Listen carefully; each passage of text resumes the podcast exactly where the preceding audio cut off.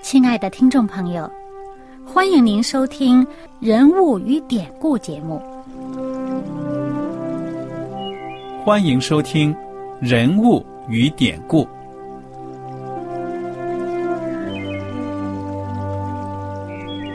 听众朋友们，当你读圣经的时候，不知道有没有过这样的想法：生活在几千年前的圣经人物，与我们这生活在二十一世纪的人有什么相关吗？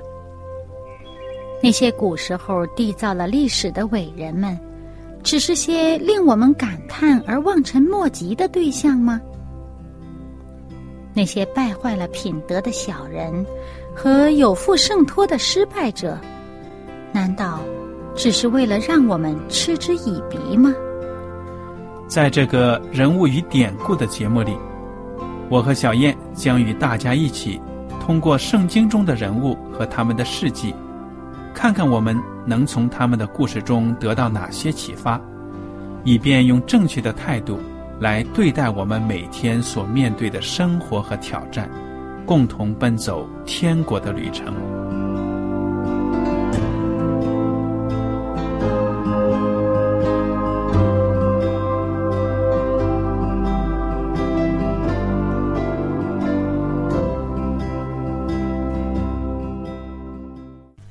听众朋友们，你们好，我是艾德，我是小燕，大家好，很高兴又能跟您坐在一起来研究圣经当中的人物与典故。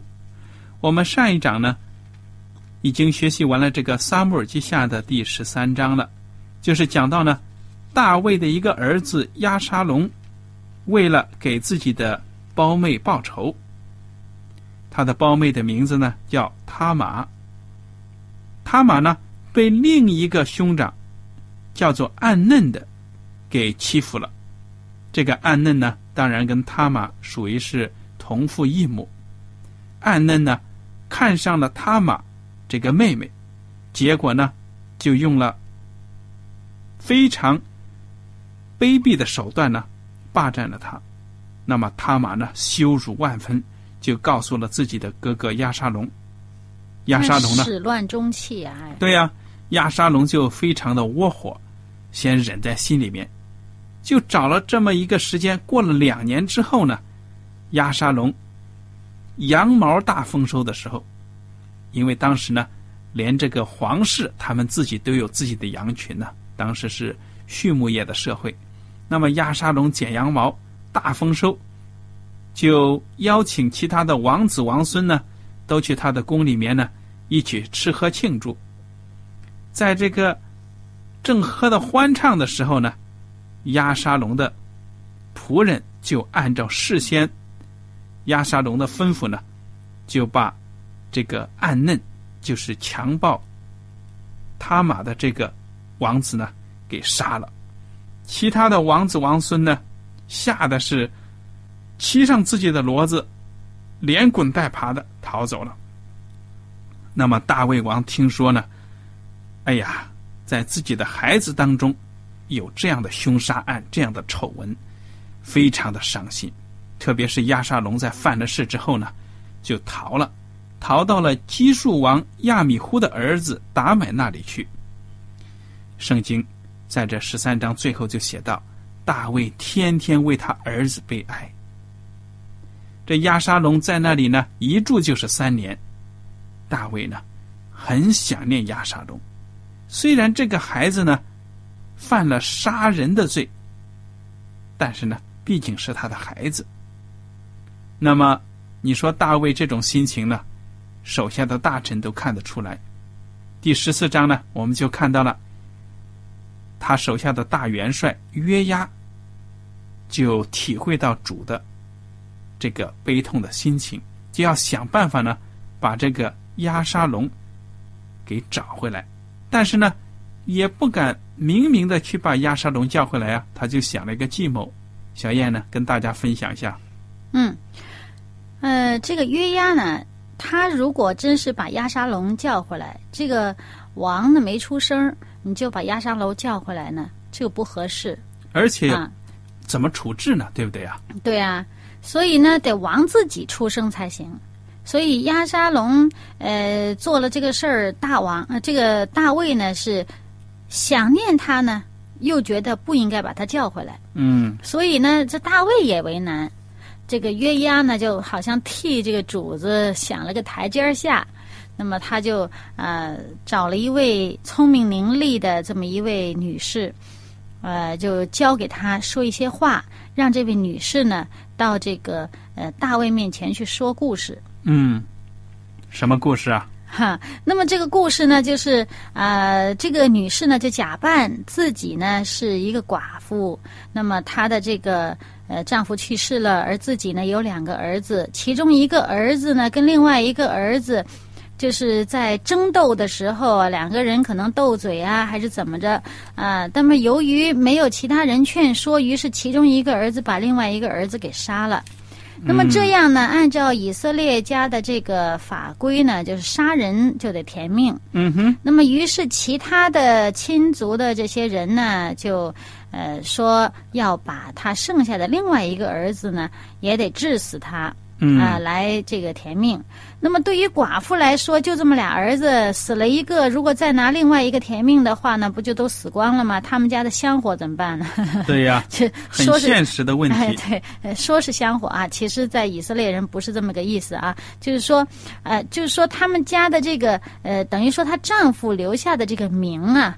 名分在她的产业上呢是可以继承嘛，一代一代传下去的。嗯那么如果她这俩儿子全死了，那她丈夫这一个系就没有名了。嗯，于是他们家的产业呢，呃，归她丈夫的这些产业呢，就得归了其他人了，归了其他的亲族了。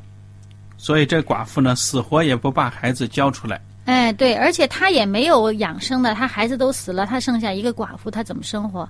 那他就不肯。那么于是呢，这个他呢就去对王这么说。那么这个王呢，就是大卫王呢，听了以后就说：“那好吧，那你回去吧，我为你下这个命令。”就是说免这个孩子一死，对不对呀？哎，对，其实这是故事啊，对呀，这是这位女士呢听了约押的话呢编的这么就是呃按照约押指示的。对，按照约押指示的讲了这么一个故事。那么这个大卫王不知道嘛，那他就说啊，我会下令。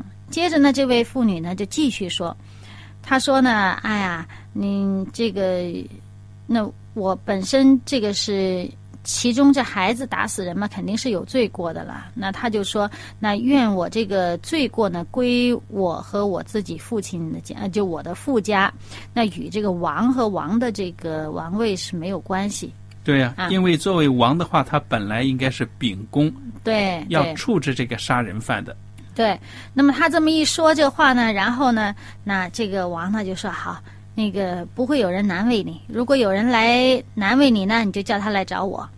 好了，那么结果这妇女这话还没有说完，她又要说了。她说啊，求我王，呃，这个容我再说一句话。她说，她就去问这个王，她说，王呢，你为什么呃要动这个念头，要害这个上帝的这个百姓呢？这个你呃为什么不让那个逃亡在外的人回来呢？啊，你这就是自己证明自己做错了。他说：“虽然我们都是必死的，那我们就好像这个泼在地上的水收不回来，但是呢，上帝并不夺人这个人的性命，而是呢，使这些逃亡在外的人呢，能够不至于被赶尽杀绝嘛，可以回来这样的。嗯，所以就是暗指押沙龙出逃在外，对不对呀、嗯，对。说该是他回来的时候了。所以就这个大胃王呢，他也听明白了。”嗯，而且也知道，不是这个女人能够讲出这些话的，有人指使的，对不对呀、嗯，而且呢，他就明说，他说：“那这话是不是这个约押出的主意？嗯哼，这妇人呢也就老老实实的承认了，是的，是约押吩咐我做的。那么，这个大卫王呢，就对约押说了：“好吧，我允许你去把这个少年人给我带回来吧。？”嗯于是呢，这个约押就拜别了大卫，到了这个基述国呢，把亚沙龙带回了耶路撒冷。那么回来的时候呢，还不能直接去建功啊，毕竟呢，这中间的矛盾什么还都没有讲明白。虽然孩子从外国带回来了，但是大卫王呢说，先不要呢，让他来见我。于是呢，亚沙龙就回到了自己家中，还没有跟大卫王见面，对不对呀？嗯，其实这件事儿啊，也就体现这个大卫王在这些事情上处理的实在是不太恰当。你首先暗嫩干坏事儿，他只是自己发怒，他没有就是处置这件事情，这个罪行他没有处处理。好了，押沙龙把哥哥杀了，兄弟残杀。他也没有处置，他只是发怒，啊，这个这个孩子躲在外边逃跑了，他也没有说是要怎么呃追究这个问题。那么现在心里想着孩子呢，孩子回来了，他也没有说把亚沙龙叫过来，把这个事情这个对错黑白论清楚，他只是避而不见。嗯，就是逃避这个问题，所以在这个事情上，就在家庭事务上面，他实在是显得非常的优柔寡断。嗯哼。可是他为什么会优柔寡断呢？这个事儿呢，咱们就得想一想。他可能心里边啊，也是觉得自己呢教训孩子嘴不够硬。嗯。因为他自己就是曾经做了这个很大的恶，而他作恶呢。上帝就警告过他说：“你做这样的、犯这样的罪，你做这样的恶，你的家里必定会有祸患出来。”那么，上帝是预知、预先就已经见到他家里面会有什么样的事出现了。嗯哼，你这样的罪行犯下来，这样的事情导致一个什么样的后果？你儿女对他。的这个这个榜样性就已经失去了。那小孩子，也不是说小孩子吧，也是年轻人，这样的话就更加肆无忌惮，而且他可能看到孩子犯错，自己心里边内疚吧，他觉得哎呀，这个事儿多少我也有责任，可能他就处置呢就手软，再加上实在是对孩子这个可能是怜惜，这个心过重。就真是优柔寡断，不去处理这个事情。这个亚沙龙回来了，在耶耶路撒冷住了两年之久呢，都没有见王的面。你看看，接下来我们就翻过这个圣经，看这个十四章的下半部分呢，就讲到呢，二十五节开始就描写说这个亚沙龙非常的俊美，对不对呀？嗯。而且特别对他的头发加以描写。说他头发很浓密，非常的重，剪下来的头发称一称，哇，多重啊！二百舍克勒。嗯，每年剪一次，每年都有这么重。对呀，说他是非常的俊美，甚至呢，连他生的三个孩子，三个儿子一个女儿，都是长得非常的俊美。他女儿的名字也叫塔玛，说不定是为了纪念自己的。妹妹跟自己妹妹同名，对不对？嗯，他也是对这个妹妹感情很深，应该是。对呀，那么亚撒龙在这个耶路撒冷一住两年，从外地被带回来，都没有见到大卫的面。嗯，这好像是偷偷摸摸的，有点见不得人那种感觉。而且大卫王也不正面跟孩子把这事情了结了，对呀，也是拖拖拉拉。他他逃避这个问题，逃避面对这个问题。亚沙龙呢就不满意了，心里不平了。就去托约押说：“你去引荐引荐，让我再去见见王。”约押又不肯。哎，押沙龙就出主意了：“你不肯呢，我逼你，看你肯不肯。”他就叫人放火了，把约押的这个田地呢给烧了。庄稼地呀，人家正是要收割的时候了。对呀，你说那大麦麦秸都很干燥的啊，一下子一把火烧了，这亚沙龙一看。不好，约押。对了，这约押就很不满意了，就来到亚沙龙家兴师问罪了。你的仆人为何放火烧了我的田呢？亚沙龙也不道歉，直接就说：“我打发人去请你来，好托你去见王。”但是呢，你又不去，所以我也只好呢，就用这个方法了。你呀，现在引我去见王。于是约押呢，就进到王宫里，跟大卫讲了。嗯，那么这大卫叫了约押沙龙来，怎么着呢？两个人一见面，约押呢，这个押沙龙呢就拜自己的父亲父王，大卫呢竟给他亲嘴。圣经就这样子，也没描写父子两人到底就过去的事情怎么个交代，没有。嗯，那这个押沙龙把约押给折腾来之后，他还有一句话呢。嗯他说啊，啊，现在呢要许我去见王的面，我若有罪，任凭王杀我就是了。嗯那意思就是说，你给我一个了结，你是不是要处置我，说我该死，啊，或者说你就原谅我，还是怎么样？嗯那你给我一个明明白白，我现在不明不白住在耶路撒冷啊，好像这个呃偷偷摸摸的。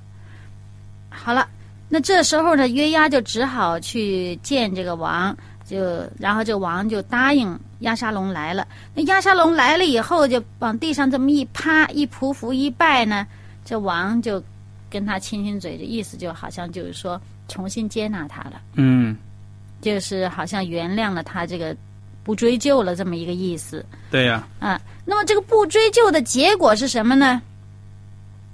这咱们就看第十五章了。第十五章呢，就描写到押沙龙呢，暗地里招兵买马干什么呀？哼哼，要造反。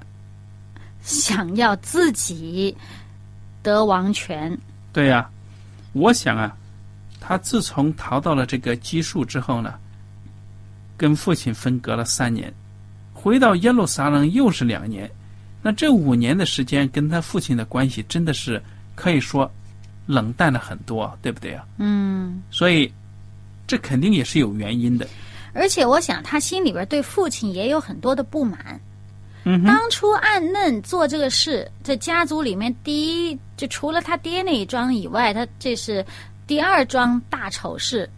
他父亲竟然就不出声，而且呢，小孩子他会判断的，这年轻人他会判断，他想啊，我父亲干这坏事儿，他是悔改了。好，你悔改了，你现在这个我这哥哥干坏事儿，你就不处置啊？那我现在自己处置了，我自己解决了这事儿呢，还害得我自己好像呃逃亡在外这么个意思。然后呢，你又不给我一个明明白白的交代，那么呃，以至于呢，现在这个样，好像我又偷偷摸摸在这儿，好像呃过日子啊、不能光明正大。他可能心里边对他父亲的这个呃这个统治的这个这个英明程度啊，他有很大的这个疑问嗯啊。他也看准他父亲在这些方面是真是已经开始不是太呃明断啊，做判断事情做事情可能不是太英明了。嗯哼，于是他也就是很明目张胆的就开始干坏事儿。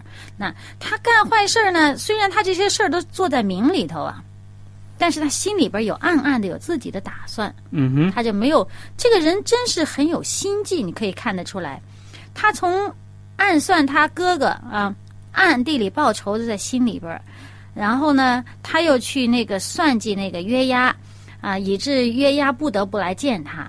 又是暗暗的在心里边要去做这事儿，那现在他密谋造反呢，也是暗地里。这个人真是很有心计。嗯其实我们就看的，从这个押沙龙这个事情呢，有时候有一些反省。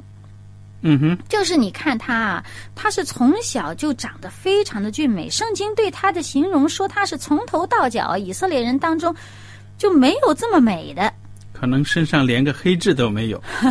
啊。那他这个没法呢，其实这个小孩子从小长大，这个长得相貌比较出众的人呢，往往是比较容易被人接受啊，多一些宠爱啊或者什么的。嗯哼，可能就容易这个恃宠生骄。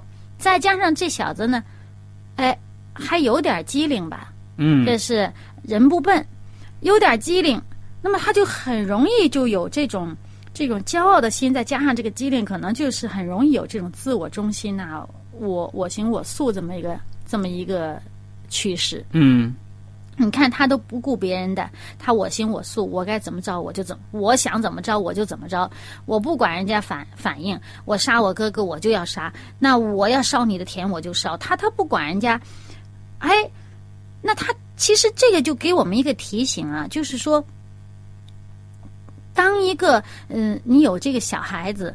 而且这孩子比较比较有天资，比较聪明，而且呢相貌也比较出众的时候，你有这样的孩子的时候，就真是要特别的小心，要好好的是好好的善加教导他，以免他真是到了这种呃我行我素啊，任意任意做什么事情的这种地步。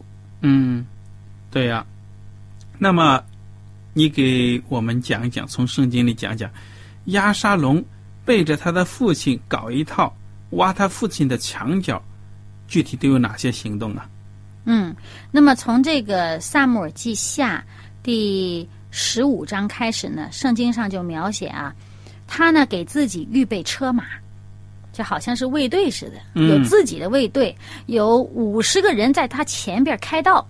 那这上面说五十人在他前头奔走啊，啊，他早上呢常常早上一早起来就站到这个城门的这个道路旁边，那这个城门这地方，我们知道是熙来攘往的，尤其是在以色列那个年代，那个中东那个地方呢，城门地方就是大家一起，呃，很多人出出入入啊，这个做生意呀、大家交往啊，聚会呀、有很多谈事情、找人最方便的地方了。嗯好了，这个亚沙龙呢就跑到那儿去了，干嘛去了呢？他就去看。这圣经上讲说啊，凡有争讼要去求王判断的，亚沙龙就叫他过来。嗯哼，哎，看的有谁呀、好像在自己地方上有些什么案来件，上诉的。哎，来上诉，他就把人家叫过来了，然后就问啊，你是哪儿的人呢？你你你有什么事事儿事儿啊？套近乎，哎，他听完这些事儿以后呢，你看这个第三节就描述亚沙龙对他说：“你的事有情有理，无奈王没有委人听你申诉。嗯，哎，哎，你看，他还不管人家那个是不是这个是非黑白，他听了这其中这个人这一面之词啊，听完以后马上就哄哄人家。加以同情。哎，然后就哄哄人家说：“哎，你这真是有情有理啊！你是说的真是……挺冤枉的，哎，对，可惜可、惜，可惜我父王呢就没派人听你这冤情。对了，然后又加上一句说什么？哎，恨不得我做国中士师，凡有争讼求审判的，到我这里来，我必秉公判断。哇，他这一下子，他就好像很笼络了人心，而且呢又给人家开了一个空头支票，这空头空头支票还开的挺大的，说啊，一旦我执掌这个权力的时候呢，我有判断的这个权力的时候呢，他现在他不敢说他做王，他说他做世师。所以他就这里呢，讽刺暗讽自己的父亲呢，说他是不公平。你看看，根本都不理老百姓疾苦。你看我多体恤民情啊！而且呢，他给人家空头支票，说我一定是很公正的嗯哼，啊。而且呢，接着过来，有人听他这话就感动吧。那这上面说，若有人进前来要拜亚沙龙，你看他就赶紧拉住人家，伸手拉住他，然后就跟他亲嘴，一说你别拜我啊，我不敢受你这拜，但是跟人家亲。嗯哼，哎，你说他给这个百姓的印象什么呢？这外表哇，一表人才哈、很俊美。好了，然后呢，他又向人家表示他会很公正的处理这个事情，而且呢，还挺亲民的，好像外边竞选这些挺亲民的拉票一样啊。那你看，其实他做这些事情，但是你这里面已经清清楚楚看到，他又是暗地里面。在密谋做这些事情，暗暗的笼络人心，而且他这话里面有很多欺骗的成分嗯哼，啊，欺骗这些人家外边来的不了解京城的情况的人，就说啊，这个这个父王都不理会你们。实际上呢，人家还没上诉到父王那儿，怎么知道父王不理会他呢？但有的人可能被他这么一笼络，可能就不上诉了，就回去了都说不定。嗯啊。然后呢，你这里面又显示到他的这个野心，所以，但是呢，他这样做还真的是挺得着人心的。圣经呢就说到呢，说啊，以色列人中凡去见王求判断的，押沙龙都是如此待他们，这样押沙龙暗中得了以色列人的心。你看那些人如果上诉到这个王上那儿，王上的判断，如果说这个人啊得职，啊你你这个上诉有理啊，那个押沙龙也说他有理啊，嗯，他不得罪人。那如果这个王呢说他没理，那这人心里不服，一想，哎呀，你看押沙龙说我有理，你看这王果然就是不英明。对呀、你看这亚沙龙呢，慢慢得了民心之后，他就向大卫王提出一个要求，说呢，请你允许我到希伯伦去，因为我要在那里呢向耶和华还愿，说上帝呢带领我，我要感谢他。嗯结果这大卫王呢，他没有这个警惕性啊，嗯就说行去吧。这个亚沙龙呢，就带着一帮子人去了，而且呢，把大卫的这个谋士亚西多福也带去了。他呀去亚西多福住的那个城，去把亚西多福给请出来了。嗯哼，而呢，他从这个耶路撒冷出去的时候呢，带了二百人去。圣经怎么说的？在十一节说，说亚撒龙在耶路撒冷请了二百人与他同去，都是诚诚实实去的，并不知道其中的真情。嗯还这些人跟他出去，以为是王派他出去，因为王答应他了嘛。对呀、他就以王的名义，可能找了一些人跟他走。那这里面看着他就是很明显的这个欺骗，欺骗他这个这个手段。